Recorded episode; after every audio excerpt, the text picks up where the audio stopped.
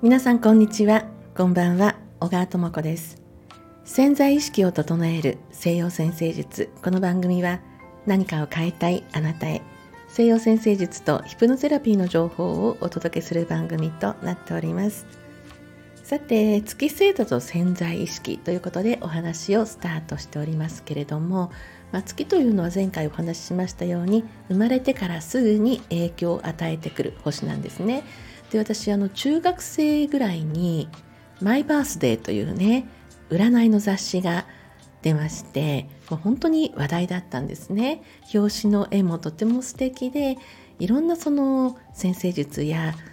他の占いですね。ほんのちょっとした例えばあのおまじないとかね。そういうこう日常を楽しめるようなこともいろいろあって。でその中で活躍されてたのがマドマーゼル愛先生や他の先生方もいらしたんですけれども。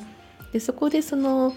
星座の意味っていうのをその雑誌で知ることになったわけなんですけれども。で私は太陽が天秤座なんですね。ところがですねそのまあマイバースデーという雑誌で天秤座というのはこのような星座ですっていうところを読んでもなんかピンとこないんですね。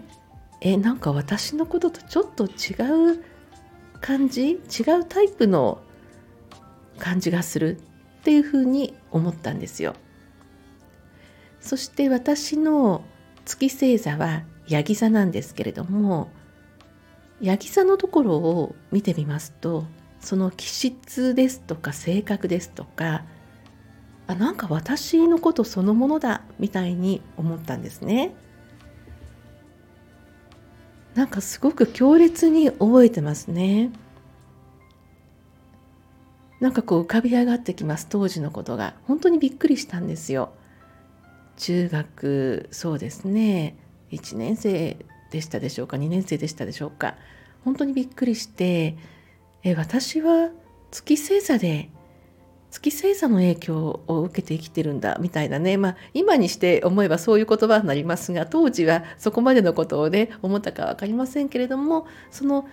月のヤギ座にはピンとくるけれども太陽の天秤座にはピンとこないというその事実になんかすごく衝撃を受けたっていうことをねそのことはあの結構忘れてたんですけれども大人になって西洋先生術をしっかりこう本格的に勉強するようになった時にああ私はあの時にあんなことを感じたあんな風に思ったっていうその子供の頃の記憶がこう強烈に蘇ってきたんですね。それで今となってはその月のヤギ座っていうのは私の中には、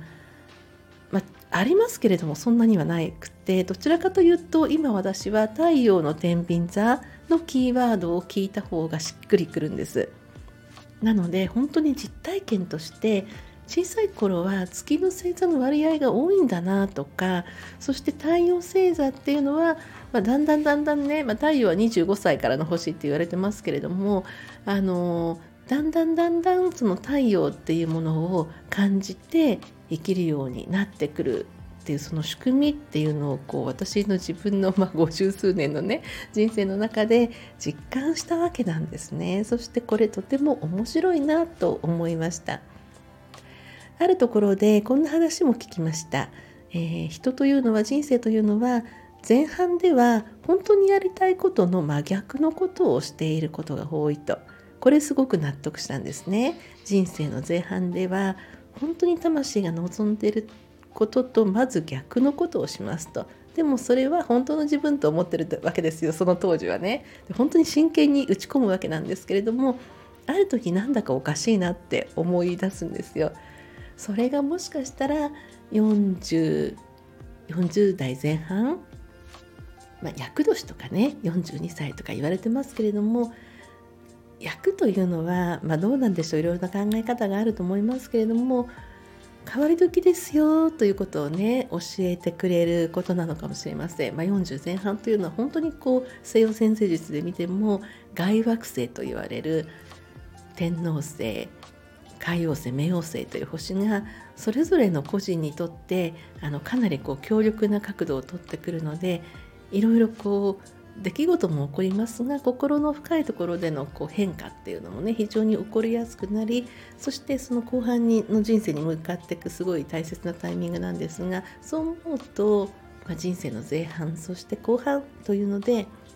まあ、違う、まあ、一生同じお仕事をねこう生涯の仕事として続けられる方ももちろんいらっしゃると思うんですけれどもそういう方だとしても心の持ち方とかそこへの取り組みとかがねその角度みたいなものが変わってくるお気持ち的なことが変わってくるような感じになるんじゃないかと思うんです。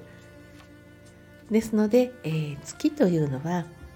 子どもの頃に非常に影響を落としている子どもの頃のパーソナリティに大きく影響を及ぼしているというのは